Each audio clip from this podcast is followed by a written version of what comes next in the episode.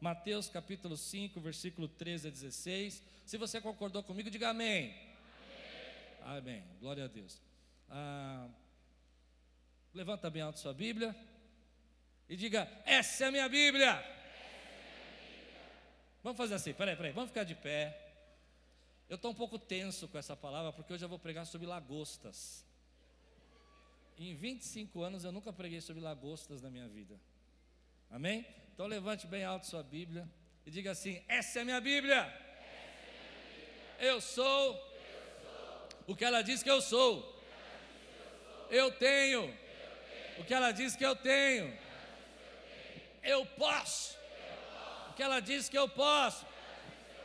Abrirei meu coração. Deixarei a palavra de Deus entrar. E nunca mais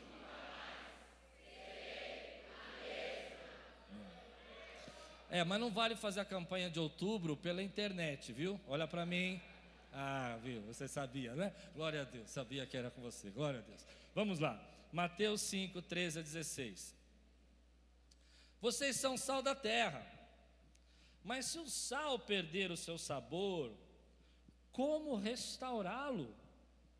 Não servirá para nada, exceto para ser jogado fora e pisado pelos homens. Guarde essa parte pisado pelos homens. Repete comigo: pisados pelos homens.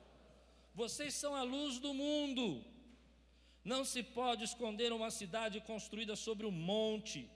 E também ninguém acende uma candeia e coloca debaixo de uma vasilha. Ao contrário, coloca no lugar apropriado, e assim ilumina todos os que estão na casa. Assim brilha a luz de vocês diante dos homens para que vejam as suas boas obras e glorifiquem ao Pai de vocês que está nos céus. Vamos orar, Senhor? Senhor, nós entramos na tua presença e pedimos: seja agora o nosso pão da vida, seja o nosso alimento, seja, Senhor, agora, Pai, o nosso momento de entrega, o nosso momento, Senhor, de comunhão, sacia a nossa sede, fala ao nosso espírito, fala a nossa alma no Senhor, converte mais a Ti, se revela a nós. Estamos com sede de Ti, Senhor, em nome de Jesus. Amém. Glória a Deus. Jordan Peterson é um psicólogo atual canadense que está dando o que falar. Quem já olhou aí, já está internado na internet. Ele é um cara que mistura antropologia, mistura psicologia, não é cristão, mas ele concorda muito com o cristianismo, e ele está chocando o mundo esses dias, porque ele pega coisas que eram conceitos de tabu para a sociedade, e ele joga isso na, no rosto da sociedade, e por ele não ser cristão, choca mais ainda, dizendo que princípios da palavra de Deus são muito importantes para nós. E recentemente eu estava lendo o livro dele, que chama 12 Regras para a Vida, se você quiser ler, é muito interessante. E logo no primeiro capítulo ele conta a história das lagostas. E aquilo não saiu da minha cabeça. Eu estou há um mês com essa história na cabeça. Ele conta que as lagostas têm 350 milhões de anos. Elas vivem lá no fundo do mar. Elas vão morar lá. Mas é interessante que quando você vai fazendo estudos sobre elas, você vai falar, mas que tem a ver de lagosta? Eu nem gosto de lagosta, nem gosto de comer lagosta, mas você vai ver que tem muito a ver com a nossa vida. Eles começaram a perceber que alguns instintos básicos da lagosta, originais, tem muito a ver com qualquer outro, outra criação de Deus, que Deus nos criou assim. Então eles pesquisaram e perceberam que quando a lagosta vai dominar um lugar, ela chega, mapeia o lugar, ela começa, ela começa a conhecer as rotas de fuga, ela vê onde tem mais alimento, ela vê onde tem as tocas que ela pode morar, o lugar onde elas podem se esconder, e ali ela domina aquele pedaço, aquele território. Mas passa um pouquinho de tempo, uma outra lagosta, mais forte talvez, percebe que aquele território é bom e vai começar uma disputa de espaço. Mais ou menos como aconteceu com você quando você começou o seu trabalho novo. Você chegou lá, e tinha uma pessoa no seu trabalho, e ela começou a ficar um pouco incomodada porque você chegou e ela falou para você duramente como você deveria sentar, o que você deveria fazer, o que seria permitido a fazer. Alguém já passou por isso assim? E você chega e você não entende porque a pessoa te trata mal, ela nem conhece você, ela fala assim: essa mesa não. Não, aqui a gente não joga papel no lixo assim. Já passaram por isso? E você fica todo acuado, todo amedrontado. Nessa pesquisa que eles fizeram, eles começaram a perceber que se, por exemplo, você pegar um, uma lagosta e colocar num outro lugar, ela vai fazer rapidamente o mapeamento do lugar, vai tentar achar os esconderijos tal. Só que quando o lugar é bom, é bem provável que uma outra lagosta queira aquele lugar. Então elas começam um embate. Elas se levantam, ficam oriçadas. Você já viu aqueles desenhos de, de lagosta? Ela fica parecendo que vai lutar boxe, né? Elas vão três passinhos para frente, três passinhos para trás. E elas estão medindo os seus tamanhos para descobrir qual é que vai poder ficar com aquele território. É interessante isso. Mais ou menos como acontece também com a gente, quando a gente chega, por exemplo, em algum outro lugar que a gente não conhece, que a pessoa te dá uma medida. Você já viu isso? Você chega, eu, quando eu vou pregar fora, é interessante. Vezes, geralmente os, vocês não fazem isso, tá, queridos? Mas, mas, geralmente os pastores da igreja, quando eu vou pregar em outra igreja que eu não sou pastor e o pastor não está, vem os pastores da igreja e. Uhum, seja bem-vindo. Sentiu o clima ou não? É tipo ele dizendo assim: pedaço aqui é nosso, entendeu? Cuidado que você vai falar. Verdade ou não? Aí ele fala assim: hum, o pastor te convidou, né? É, nós, nós estamos sabendo. É óbvio que vocês estão sabendo, está anunciando em todo lugar, não é? E aí o que acontece? Então elas ficam de pé, ficam grandes para poder dominar o território, e uma olha para a outra e, e, e, tem uns furinhos abaixo dos olhos. Você vai falar, mas pastor, você está falando de lagosta? Calma, já estou terminando. A lagosta é só a primeira parte, só a introdução. E aí eles jogam aquele líquido e aquele líquido vai medir altura, espaço, tamanho dos, das pinças. E aí se a, a, outra lagosta percebe que a outra é muito grande, muito forte pela, por esse líquido, ela sai correndo e se esconde. E fica coada, e fica amedrontada, e não consegue mais lutar pelo seu espaço. Mas se ela percebe que dá para encarar, fala isso ainda hoje?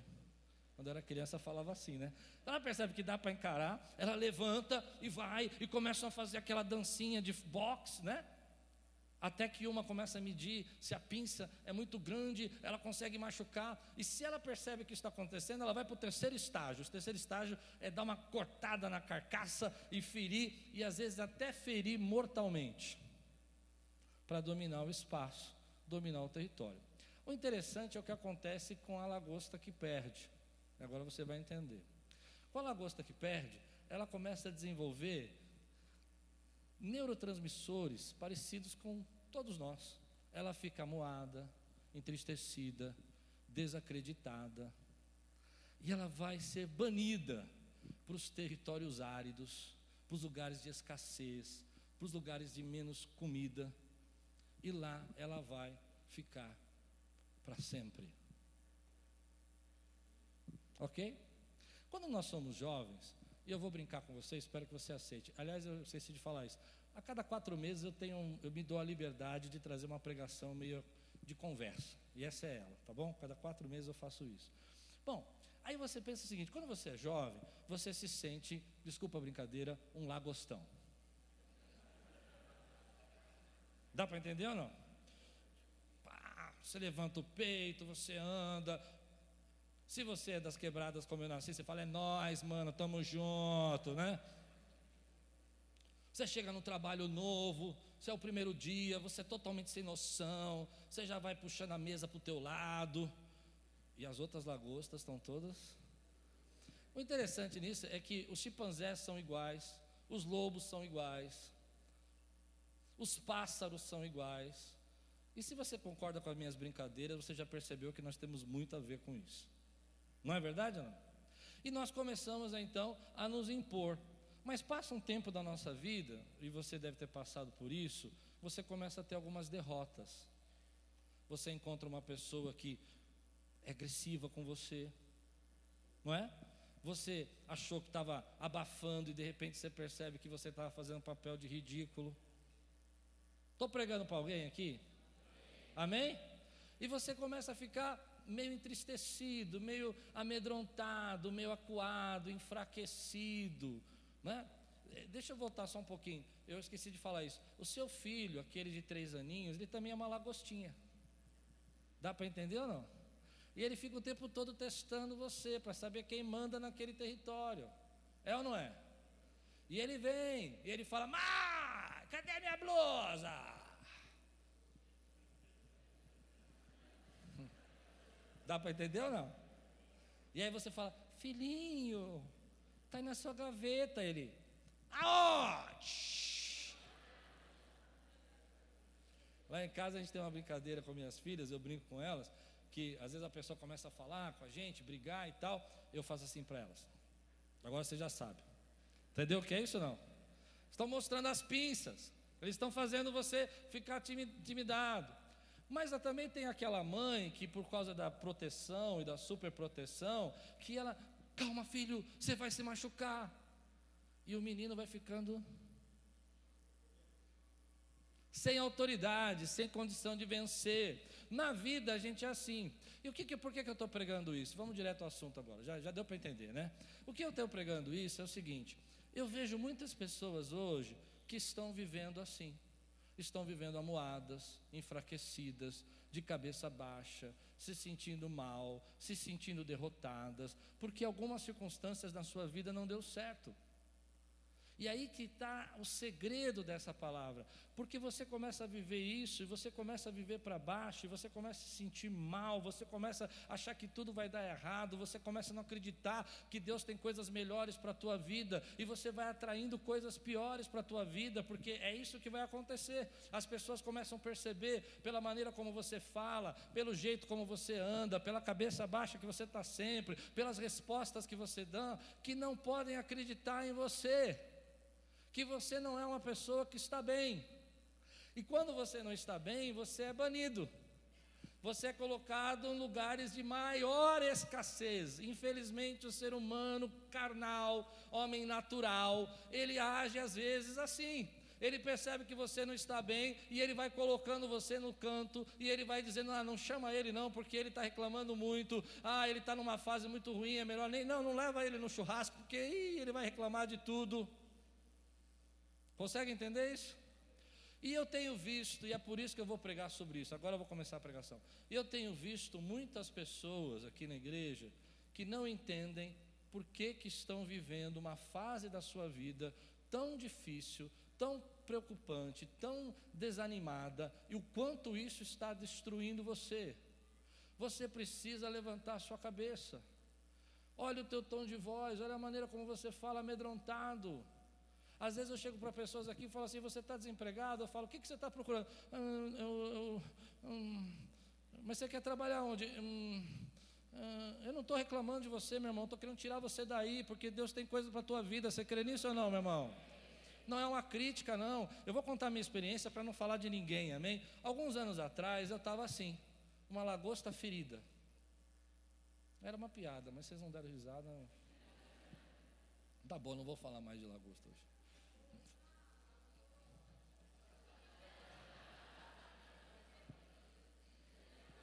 Só nós gostamos da, da história.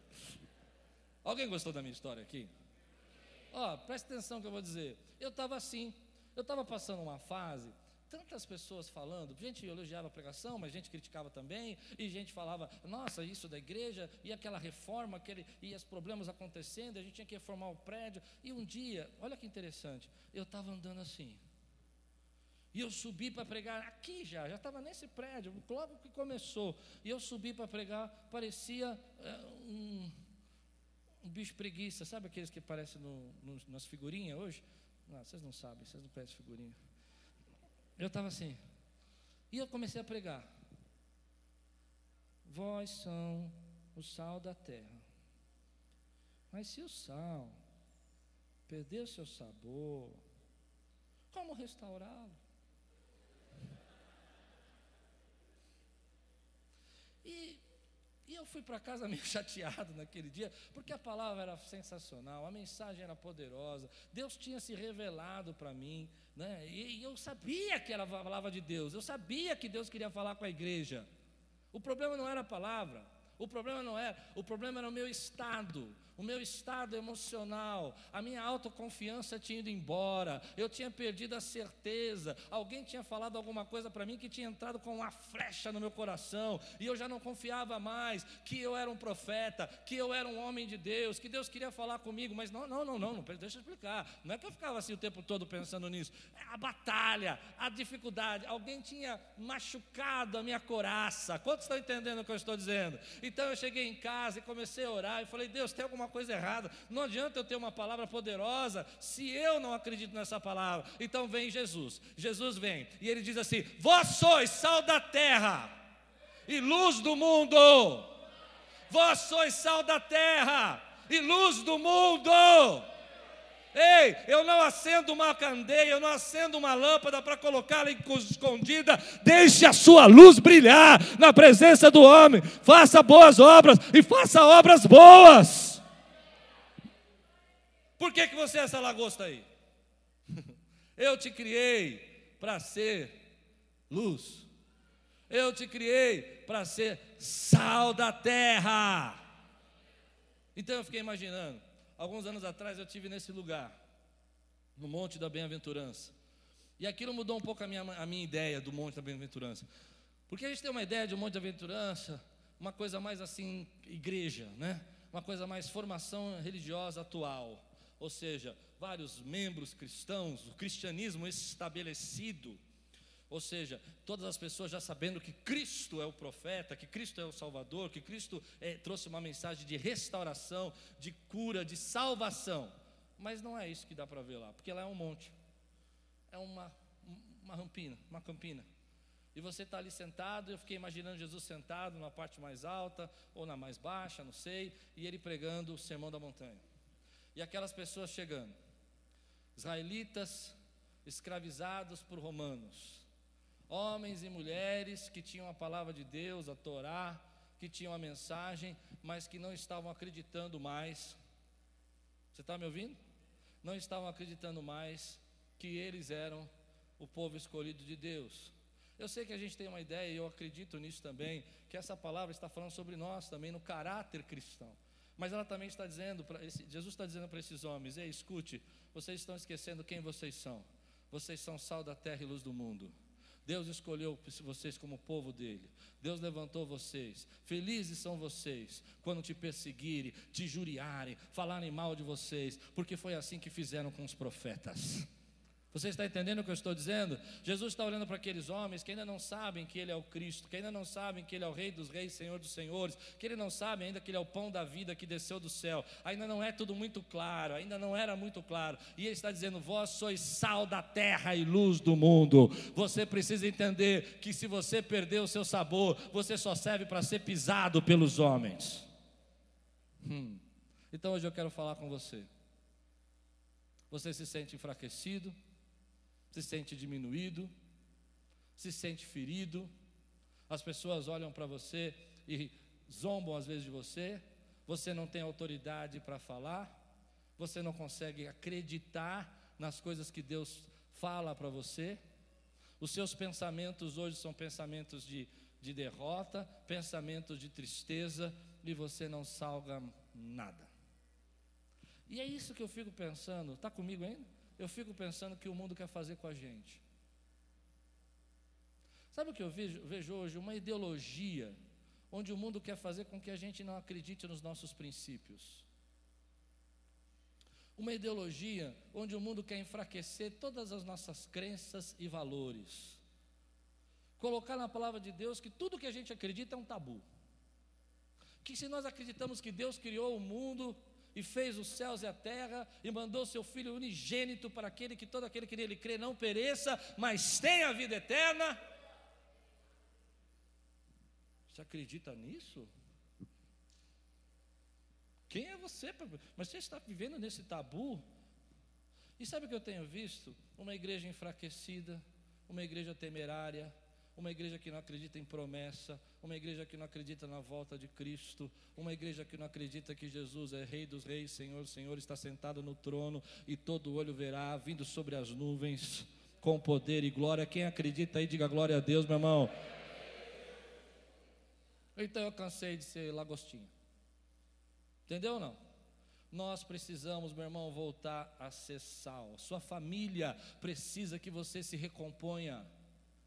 Você precisa voltar a acreditar no que Deus tem para a tua vida. Você está achando que é muita pressão, você está pensando que as pessoas estão te cobrando demais, é porque você está deixando elas fazerem isso com você. Você precisa lembrar que o sal tem um sabor, e o sabor do sal é peculiar. Você é peculiar, o sabor do sal é único, você é único. Você foi feito com características especiais de Deus que as pessoas estão roubando de você, estão tirando de você o seu sabor, estão tirando de você o sabor que você tem na sua vida, estão tirando você a alegria. Ah, meu irmão, como eu pensei nisso naquele dia, quando Deus falou comigo depois daquela pregação, eu fui para casa e Deus começou a falar comigo: ei, cadê as suas características específicas? Você mistura pregação com psicologia e você quer parar de fazer? Eu te criei assim, cadê o seu sabor? Você é característico.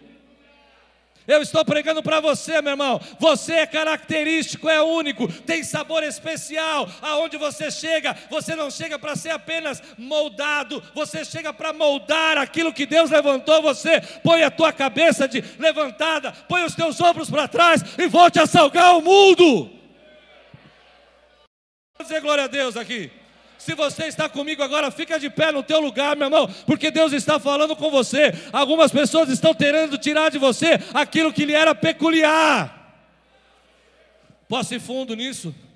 Quantos recebem essa palavra hoje? Posso ir fundo, meu irmão? Eu vou fundo. Eu vou falar com os homens agora, mulheres intercedam. Homens, preste atenção. Preste atenção. Quando a tua esposa escolheu você, é porque você era aquele camarada confiante você chegou e falou, e aí? Eu lembro quando eu conheci a Lupe. A Lupe desceu nas escadas da Ibabe. Ibabe, igreja famosa. E eu fui lá. Ela vai descendo. Eu estou hiperativo hoje. Ela vai descendo. Ela vai. Eu falo, meu Deus. Eu já comecei a levantar assim. Falei, oi, lá, Jesus. Falei, nossa, esse sotaque é da onde? Ela é do Rio. Falei, meu Deus, Deus trouxe uma carioca.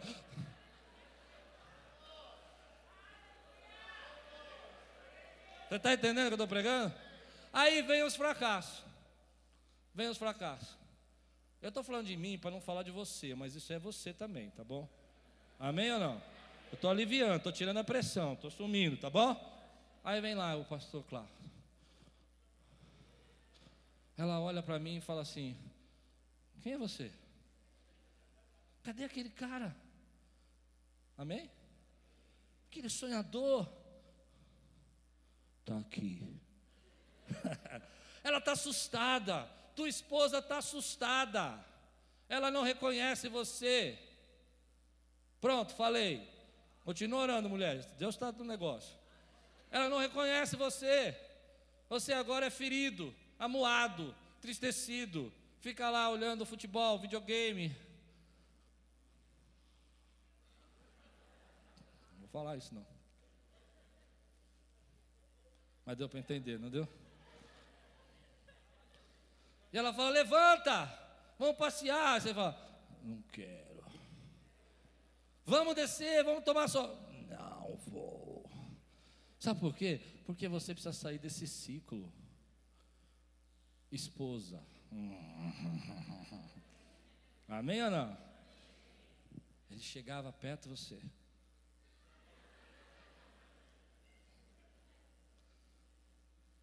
Hoje você vai lá falar com ele.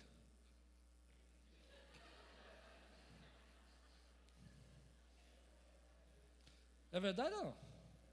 Eu sei, eu sei. Às vezes eu falo algumas coisas, mas não é para ofender, gente. É um choque de realidade, é verdade ou não é? Aquele bob na cabeça, a, a, a camiseta do vereador, número tal. Aí ele vai para o trabalho, eu falei que não ia falar mais, mas vou falar, mas ele vai para o trabalho, ele encontra lá. Não vou falar, não. Não, porque eles vão, me, vão, vão fazer até meme de mim com isso aqui, você vai ver. Eu conheço o povo, ó, já tem. É isso, faz aí. Assim? Isso é lagosta? Aqui, ó, aprendi, tá vendo? E ele chega lá, tem um. No trabalho. Vocês estão entendendo ou não? Ei, sabe por que ele te escolheu? Porque ele olhou para você, viu o brilho nos teus olhos, viu que você estava feliz, e ele falou: Meu Deus! Estou pregando para alguém ou não? E aí você está deixando, querido, o sal sair do seu casamento, o sal sair da sua família o sol sair da sua vida, o sol sair do seu trabalho, e você vai perder o seu trabalho, você vai perder a sua casa, porque você está começando a crer em coisas que não deveria crer, você está começando a crer só no seu fracasso, só na sua derrota, mas você precisa entender, querido, sal da terra e luz do mundo, isso é assim que Jesus chama você, valores que Ele colocou na tua vida, palavra de Deus que Ele colocou na tua vida, versículos que você falava decor, hoje você não acredita mais neles. Antigamente você falava, ei, eu estou passando por isso, mas tudo posso naquele que me fortalece. Pois é, tudo posso. Será?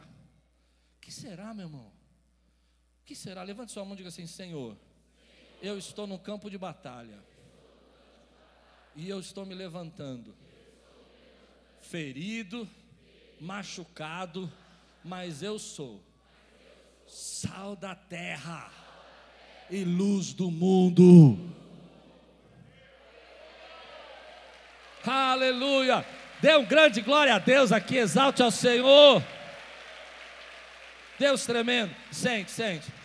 A Bíblia diz, querido, que um abismo chama outro abismo. Amém ou não? Um abismo chama outro abismo. O que quer dizer isso? Você vai perdendo a sua peculiaridade, você vai perdendo as suas características marcantes, você vai perdendo a, a, sua ousadia, sua coragem, sua autoestima. As pessoas vão falando com você de uma maneira que, e a gente sabe disso, porque as pessoas vêm bater, vêm falar, e, e, e, e você começa a entrar num ciclo de um abismo chamando outro abismo. Primeiro você, por acaso, perdeu lá o seu emprego, ou o seu ministério, ou aconteceu alguma coisa, o seu pai lhe ofendeu, sua mãe, é, é, infelizmente, partiu, e aquilo entrou no seu coração. E eu falo porque quando meu pai morreu foi muito difícil para mim, e aquilo marcou minha vida, e eu fiquei sem chão. Eu falava para mim mesmo: eu não tenho amigos, eu não tenho quem ligar. Esse era o meu pai para mim, e aquilo entra na sua. Está entendendo o que eu estou dizendo? E aquilo vai virando um abismo dentro do seu coração. Amém, meu irmão? E aí você começa já a ficar um pouco enfraquecido, entristecido, incrédulo, e daqui a pouco você vai para o seu trabalho, você já não tem mais a mesma motivação, você não tem a mesma dinâmica, você não tem a mesma vontade de fazer, você não tem a mesma força, e aí vem uma pessoa que tem menos experiência que você, tem menos capacidade que você, mas ela está bem, ela está legal, ela está firme, ela está feliz, ela está vivendo uma fase ótima, e ela fala: Não, vamos fazer, vamos conseguir. Ela vende mais que você, ela trabalha mais que você, e você não entende como você estudou tanto, como você se preparou preparou tanto, como você buscou tanto e você não consegue, e aquilo vai fazer com que você perda o seu emprego. Quem está me acompanhando aqui? E aí você perde o seu emprego, e aí daqui a pouco você vai passar por um processo na sua vida porque você perdeu o seu emprego, a sua esposa vai para dentro de casa, ela não reconhece mais você, porque você agora não sai da cama, não tira o pijama, não tem coragem de sair para a vida, não tem coragem de fazer nada, não tem coragem nem de andar na rua sozinho, e ela começa a ficar desesperada, e daqui a pouco ela fala: Bom, essa pessoa aqui que está do meu lado não é a pessoa que eu casei, e você começa a ter crise no seu casamento, porque você está desempregado e porque você está tendo crise no seu casamento, também as suas finanças começam a ficar complicadas. Um abismo chama outro abismo. Você precisa parar esse ciclo. Você precisa parar esse ciclo.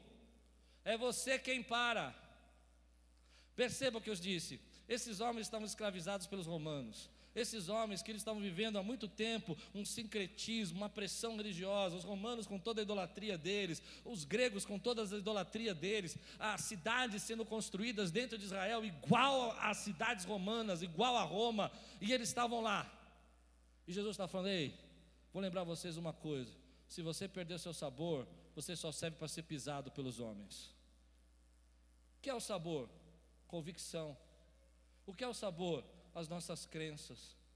O sabor é entender quem nós somos, qual é o nosso papel, enxergar o que Deus nos chamou para fazer. Ah, meu irmão, talvez eu não seja melhor como aquele pastor, eu não seja melhor como aquele outro pastor, mas eu tenho convicção do chamado que Deus me deu.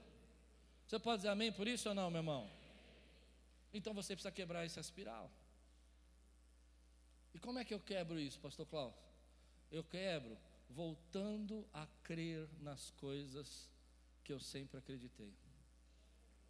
Por isso eu falei para você que a ideologia hoje quer destruir os nossos valores, as nossas crenças. Porque existem algumas coisas básicas para nós, como seres humanos. Nós fomos criados assim. Nós precisamos ter família. Amém, querido? É bom a gente se relacionar com a nossa família. Por mais que você não tenha, como eu não tive uma família estruturada, mas era bom os pedaços da família que eu tinha. E às vezes a gente vai buscar remédio. Eu, agora eu estou querendo tirar a gente da depressão. E é por isso que eu, eu falei para Deus que eu só ia pregar isso aí, porque hoje Deus vai libertar pessoas da depressão. Porque eu não ia me expor assim. Amém, queridos? Vou explicar para você. Você não tem família. Você não tem mais tempo com a sua família. A sua família não é mais aquele ambiente seguro. Então você vai se escondendo. Depois você está, alguns infelizmente são 14 né, milhões de desempregados hoje, e os que não estão desempregados, muitos estão passando crises financeiras. Se você não está, dê glória a Deus, mas eu conheço muita gente aqui na igreja desempregada. O que, que eu vou dizer? Ele vai começar a não ter a segunda parte, que é aquele ambiente de, de conquista, de crescimento, de segurança financeira. Ele perdeu dois dos principais pilares. E que é o terceiro, que vai acabar com a gente, se a gente não tomar cuidado, nós não estamos distanciando da família causa das perdas, causa desse, desse aspiral que eu falei aqui, estamos esse, de, perdendo nossas seguranças profissionais, e se você está passando por isso, você sabe que isso não é fácil. E por último, não temos amigos, não temos tribo, não temos relacionamento, não temos quem ligar. Ah, você tem 50 mil amigos no Facebook. Ah, tudo bem, mas isso aí não representa nada. Quantos desses você pode ligar? Qual deles você pode mandar um WhatsApp? Eu quero saber se estou pregando para alguém aqui hoje. Estão... Então, você não tem amigo, você não tem a proximidade da família, alguns partiram, outros os irmãos não são próximos, você não tem quem recorrer, e você fala assim, não sei se você já falou isso para você, mas eu já falei, você se sente sozinho. Mas você tem um monte de gente ao seu redor. E aí sabe o que você faz? Você vai no médico, e claro, irmão, tem pessoas que precisam, estão tão abaixo do zero, que precisam, mas ele vai colocar um monte de remédio para você, que você podia se sentir melhor se você tivesse com a sua família, tivesse com amigos e tivesse sentindo bem profissionalmente. Consegue entender isso? E você começa a viver embaixo disso. Então eu quero dizer para você, antes de você começar o remédio, se você precisa começar, ok. Se você já começou, ok. Se Deus está mandando você ir, ok. Mas antes, faz um teste com você. Pega a tua família, sai com ele, senta no parque, passa um dia com ele. Liga para dois amigos da sua confiança, vai para uma liga, reúne com o pessoal, se dá cara, deixa as pessoas te conhecer, fala, eh, se relaciona, brinca, abraça. Tem cara que você curte de graça, vai até ele lá e fala assim: Ó, oh, eu curto você de graça, você não, você não quer ser meu amigo, problema é seu, mas eu vou ser. Mas quando for, é amigo, não é para descarregar, ele não é teu psicólogo. Hum, tá bom, continuo. Amém, queridos? Vocês estão aceitando as coisas muito fáceis. É verdade ou não é? Porque a gente vai descarregar, ele não vai aguentar. Você, você chegou lá, e ele falou: Não, lembra que as pessoas vão pôr para você para longe, não para perto. É instintivo, é humano. Entende isso? Ah, mas pode ser até carnal. É, mas o ser humano faz. Entende o que eu estou dizendo? Então você precisa quebrar isso, quebrar esse ciclo, quebrar essa volta, que às vezes a gente não percebe.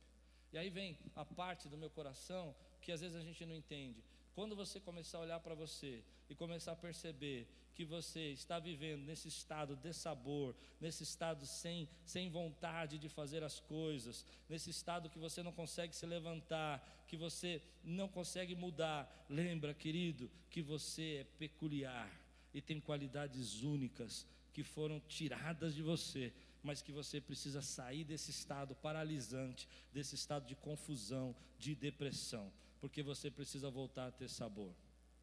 Amém, queridos? Penúltima parte, estou terminando. E aí vem. Eu vou me arriscar de novo, não. Vem os lagostão. Eles percebem que você está meio para baixo. Eles sentem o cheiro de sangue. Consegue entender ou não?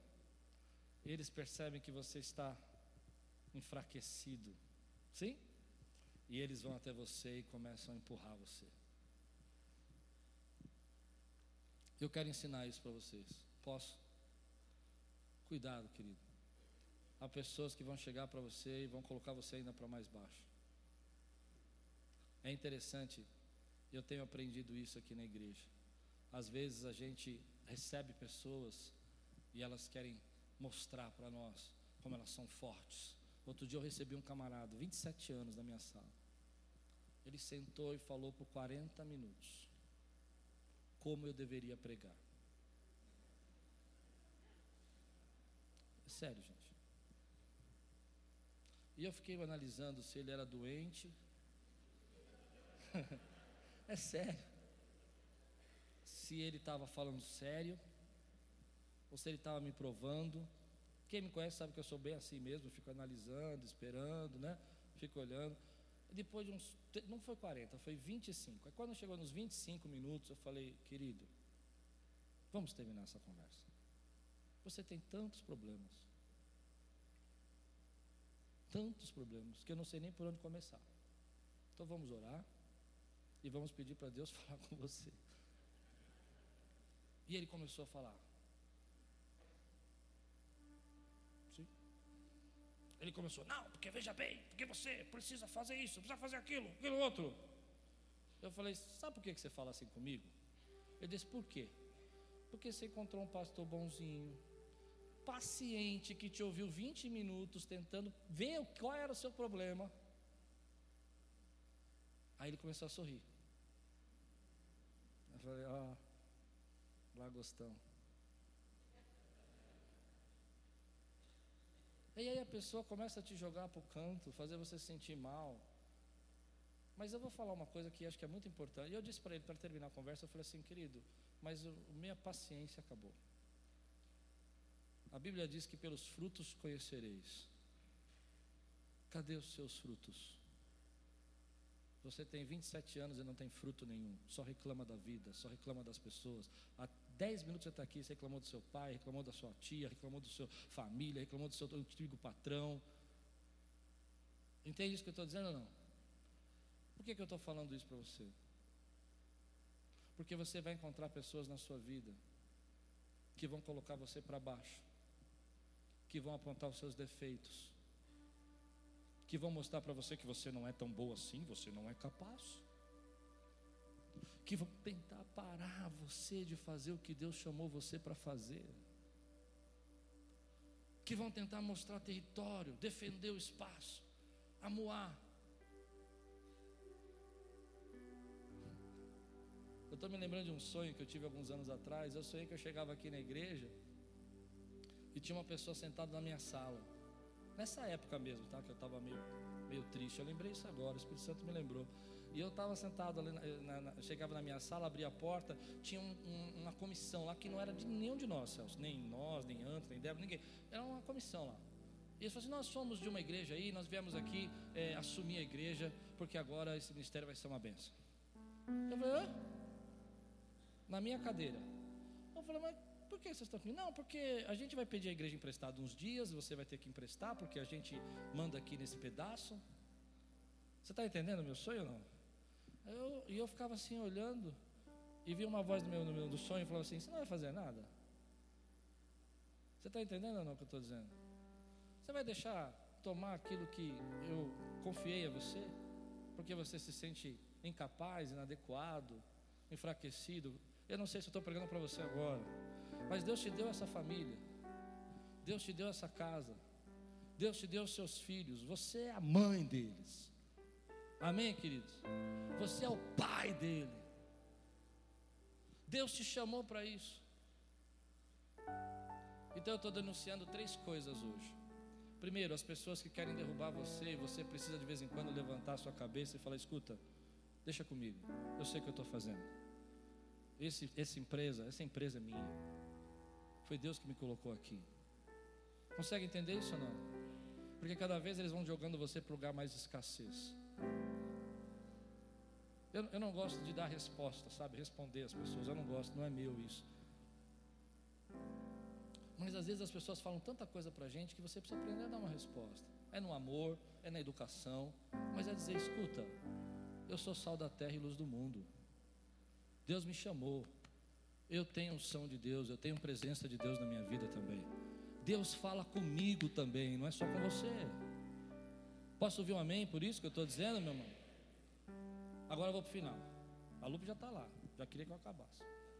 Posso acabar? Amém? Terminando. Eu creio que Deus está levantando uma igreja que salva. Eu creio que Deus está levantando uma igreja, querido, que brilha em amor, brilha em boas obras, em graça que não teme. Eu não estou falando de uma igreja religiosa, legalista, não estou falando de uma igreja acusadora, não estou falando de uma igreja que fica apontando o dedo, você está em pecado. Eu estou falando de uma igreja que diz assim: Eu creio que o meu redentor vive, eu creio que no terceiro dia ele ressuscitou, eu creio que o sangue dele naquela cruz lavou e me purificou de todo pecado. Deus está levantando uma igreja que está dizendo: Ei, eu creio na palavra de Deus que disse: haja luz e houve luz, que foi feito por Ele e para Ele todas as coisas. Eu creio numa igreja, meu irmão, que precisa voltar a dizer assim: é assim que eu ensino meu filho. Ah, mas olha, você precisa entender que não é desse jeito. O mundo diz que não é assim. E você diz: Eu não quero saber o que o mundo diz. Eu sei o que a palavra de Deus diz. E eu sou guiado pela palavra. Deus está levantando uma igreja hoje, eu creio, ataviada, uma noiva pura, uma noiva separada, uma noiva que diz assim: Olha, eu sei os meus defeitos. Aliás, eu esqueci de dizer isso. Uma das coisas que enfraquecem nós e que eles jogam na nossa cara é: Mas tudo bem. Então, agora que você está passando por essa fase, ou porque você cometeu algum pecado, e eles começam a dizer: está vendo? Isso não funciona. Ok, porque você cometeu algum pecado, isso não funciona, a palavra de Deus não funciona, mas em quantas vezes Deus te retirou do lama, do vício, da droga, do pecado e te restaurou, meu irmão? Aleluia! Eles dizem para você: ah, mas esse evangelho que você acredita não funciona, ele não transforma ninguém. Então eu vou dizer para você o que eu acredito: aonde eu estaria se não fosse o evangelho de Deus? Quem eu seria se não fosse a palavra de Deus? Que tipo de pessoa? Será que eu estaria vivo? Eu acredito que nem vivo eu estaria. Por isso eu quero dizer para você: nós somos a igreja que é para ser colocada sobre o monte para brilhar, para dizer há valores, há caráter, a separação de Deus na nossa vida, a santidade. Escute, escute, escute, escute. A santidade fortalece, meu irmão, ela não te enfraquece. Você, quando estava lá vivendo no mal, no pecado, nas drogas, você era fraco, não conseguia dizer não para nada.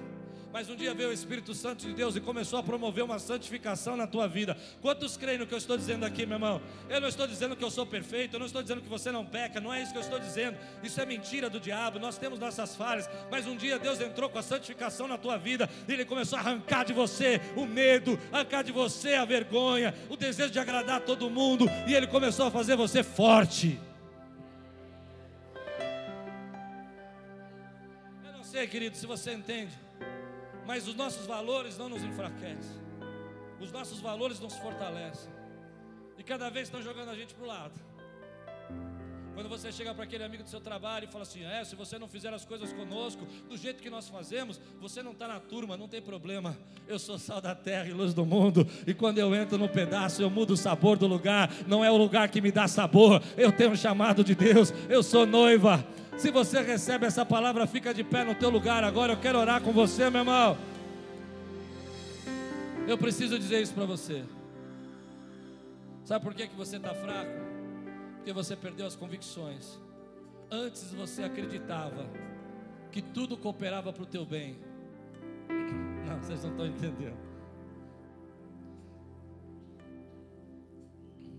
Antes você acreditava que nunca estaria sozinho que Ele nunca te abandonaria. Antes você recitava para você mesmo, dirigindo: O Senhor é o meu pastor e nada me faltará. E aí foram roubando as tuas convicções, foram dizendo que a sua santidade é um tabu, foram dizendo que você se aproximar, ler a Bíblia, você está lendo um livro que não faz sentido. Eu vou dizer o que eu creio, se você crê, diga glória a Deus. A Bíblia é a palavra de Deus. Pronto somos lavados pela palavra de Deus. Eu preguei aqui Adão e Eva, preguei Caim e Abel, para mostrar para você uma coisa muito importante. A Bíblia é sabedoria de Deus. Mas hoje você parou de acreditar nas coisas que você acreditava. Você acreditava que o melhor de Deus está por vir. Quando você casou, você olhava para tua esposa e falava assim: Deus tem um futuro para nós. E recitava aquele versículo: Eu sei o pensamento que tem a vosso respeito, pensamentos de te abençoar. Lembra? Agora você fala: É, sei não. Sei não. Isso fez você o que? Mais forte? Não, fez você mais fraco. Vem a oportunidade, a porta abre, aparece o apartamento que você tanto orou, e você vê lá sinais, como se fosse farol acendendo, mas você não tem coragem, porque você não tem mais fé. Que o teu Deus suprirá as suas necessidades, segundo as suas riquezas. Então você não pode entrar, então você não pode tomar posse. E aquela pessoa que Entenda o que eu vou dizer agora. Aquela pessoa que nem teve a preparação, nem teve o toque do Espírito que você teve, está passando na tua frente porque você parou de crer. Consegue entender o que eu estou dizendo ou não? Porque ela crê mais que você. Eu fiquei horrorizado. Lendo esse livro do Jordan Peterson, que ele não é cristão, também não sei se é ateu. Eu vou dizer uma coisa para você, porque eu fiquei horrorizado. Porque ele acredita mais em coisas da Bíblia do que muito pastor. Eu falei, meu Deus, onde nós estamos? Deus está levantando pedra, pedra para pregar. Porque ele fala, eu não sei se eu acredito que, que Deus é Deus, assim, do jeito que vocês falam, mas eu vou dizer uma coisa assim, é muito bom ir na igreja. Eu falei, que é. O que, que é isso? Os crentes não querem na igreja, eu, o, o Jordan Peters não quer na igreja. Depois você vê o vídeo dele falando que é bom ir na igreja. Eu fiquei assim, o que é isso? Sabe por quê? Porque nós estamos perdendo nossas convicções. Então eu quero fazer três coisas agora. Posso? Três atos proféticos. Posso fazer?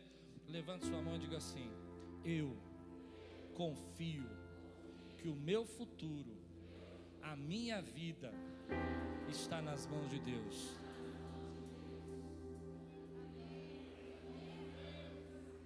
Segundo, segundo, diga comigo, as minhas convicções a minha fé, a santidade me fortalece.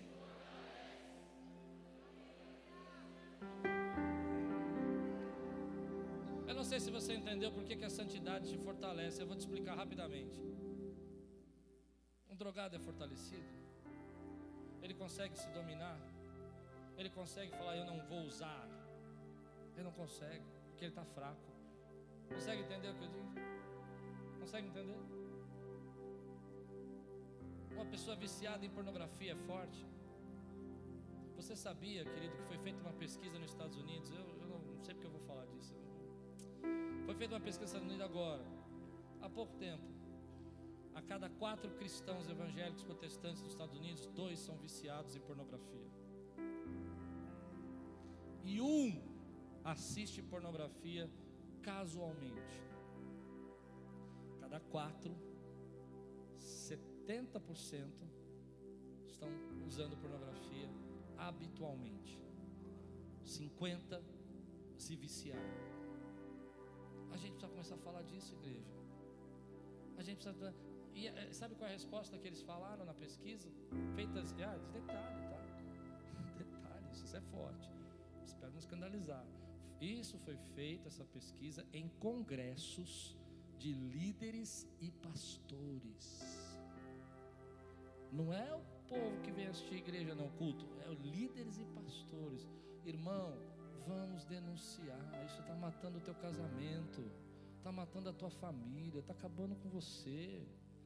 Você acha que aquilo não vai fazer na sua, mal na sua vida, mas está impregnando você de pensamentos está roubando tempo com seus filhos, está roubando tempo da sua casa, com sua, sua família. Eu vou pregar um dia sobre isso, mas eu estou denunciando, posso? Deixa o Espírito Santo tirar você desse lugar, porque a santidade te fortalece. Amém, querido? Levante sua mão, terceiro, e diga: Eu sou sal da terra. Diga: Tenho sabor Sou único, característico, peculiar.